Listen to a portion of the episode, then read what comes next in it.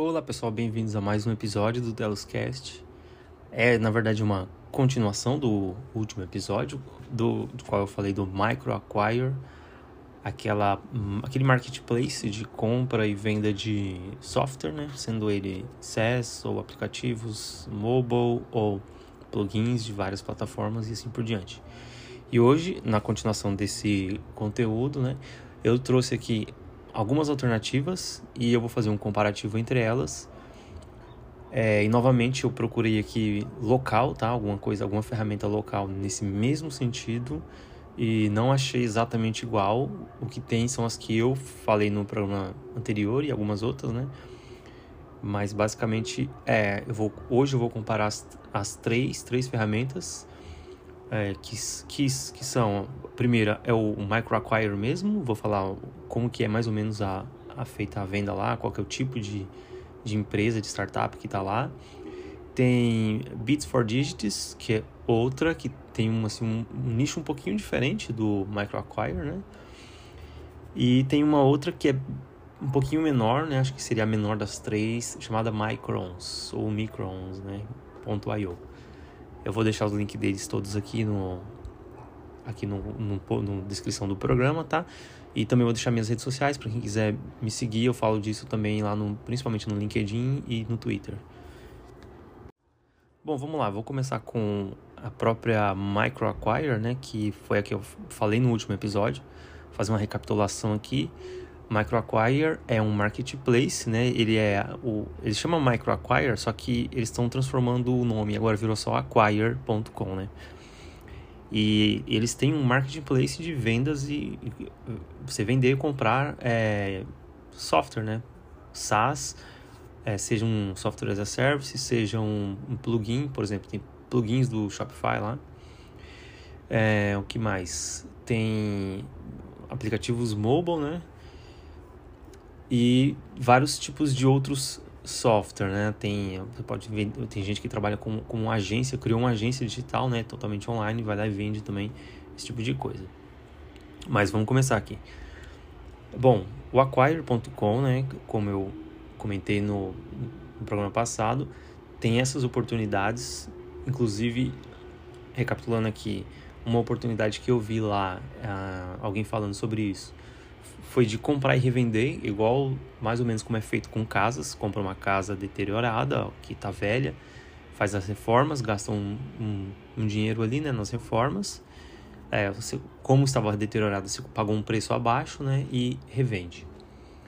É, só que no microacquire, pelo que pude perceber, né, não, talvez não funcione tão bem assim, pelo menos na maioria dos casos, tá? Devem ter casos ali que você que vai, vai ser possível fazer isso. Você comprar uma que está uh, uma empresa que não consegue uh, sair dali do, sei lá, do, do baixa rentabilidade, né?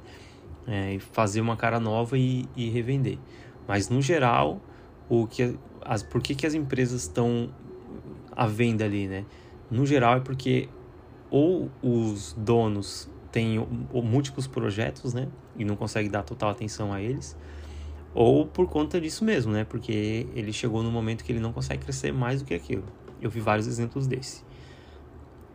É, e tá, e aí como que funciona? Lá, lá, você se cadastra ou como um vendedor ou como um comprador, né? Como vendedor, você só anuncia a sua empresa lá, ou o seu serviço, o, software que você criou, você anuncia lá.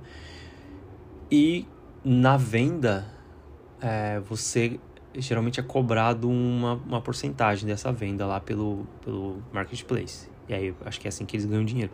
Eles têm outras formas de ganhar dinheiro também, pelo que eu pude entender. Eles fazem. Ele tem um experts que podem dar uma assessoria, né, para quem está vendendo, tanto para quem está vendendo como para quem está comprando. Então eles têm uma assessoria bem forte lá, tem advocacia também por parte deles. Mas o que eu é, pude perceber assim, onde está mesmo, onde eles ganham dinheiro é realmente nesse FII, né? Que é essa, essa porcentagem em cima da venda. Só que tem uns lances assim, né? Porque, por exemplo, você, você vai vender um, uma empresa, é, você tem três, três uh, pacotes ali, né? O pacote de graça, né? Que na verdade você não consegue vender é, mas você consegue pesquisar tudo ali dentro. É, e tem um pacote que você consegue acessar é, empresas e poder você pode dar lances, né, vamos dizer assim, em empresas até um certo nível, né? Então você paga 390 dólares por ano, só que empresas até 250 mil dólares, ou seja, empresas que tiveram uma receita 350 mil, é, 250 mil dólares é, de um ano para cá ou do tempo total para cá. Aqui no Acquire é do tempo total, é do de um ano para cá, né? Pelo que eu pude perceber, assim. É, não, desculpa, é o TTM, é o Total Time, uh, alguma coisa assim, né? Que é o tipo de, do total do tempo que existe a empresa, ela teve uma, ela teve uma receita de 250 mil dólares. Então, até empresas que tiveram até 250 mil dólares de receita na sua vida útil, você consegue dar lances ali nesse plano de, de 390 dólares por ano. E tem o plano mais top lá, que é 780 dólares por ano. E você pode ver todas as empresas e dar lance e, e comprar à vontade ali. É, todas elas têm um FII. Um, um FII é, um, é uma porcentagem, né? De 2%, se eu não me engano. Ah, não, desculpa. 4%. 4% lá que você paga para eles. E aí, de longe, assim, entre as três, eu já vou adiantar, a Acquire é a que tem mais empresas cadastradas e mais compradores cadastrados. E a próxima na sequência é a Bits for Digits, que ela tem uma, uma forma de um negócio um pouco diferente, porque já são empresas já um pouco mais estáveis, né? lá enquanto no micro no, no acquire.com ou microacquire tinha tem empresas listadas lá que tá com preço aberto, né? Então talvez sejam empresas muito pequenas, né? Porque tá lá uma receita pequena, só que tá o, o valor que, que pede está em aberto. E o, e o menor valor assim que tem é, explicitado ali é de mil dólares. Então, abaixo de mil dólares, talvez só nessas empresas que não estão com o valor explicitado mas o menor preço que eu vi foi mil dólares. Já no Bits for Digits, hum, todas as empresas, apesar de ter vários preços assim, né, de, de quanto você pode, de quanto a empresa tá, tá vendendo ela, né, tá vendendo aquela, aquele software, aquela startup, nenhuma empresa tem menos de 100 mil dólares de TTM, ou seja, nenhuma empresa, é, se a empresa tem um mês, então ela teve que tem uma receita de 100 mil dólares durante esse mês. Se ela, teve, se ela tem 5 anos, então, se ela tem 100 mil dólares ou mais de receita durante 5 anos, ela pode é, ser listada lá. Essa é a grande diferença assim, que eu vi entre os dois.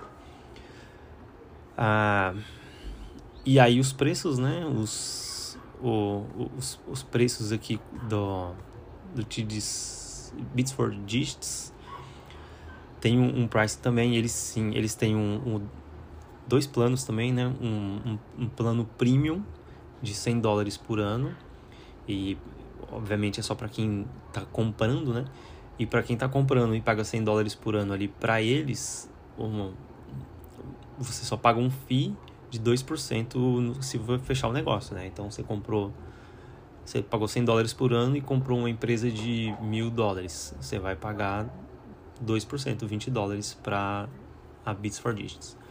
Agora, só que se você comprou uma empresa de um milhão, você vai pagar 20 mil dólares. E assim por diante. E tem um plano Pro, que é você paga mil dólares por ano e é zero de FII. Então você pode. Ah, você pode vender, comprar o preço que for, você não, não paga nada. Pode comprar por 5 milhões lá uma empresa, você não vai pagar nada.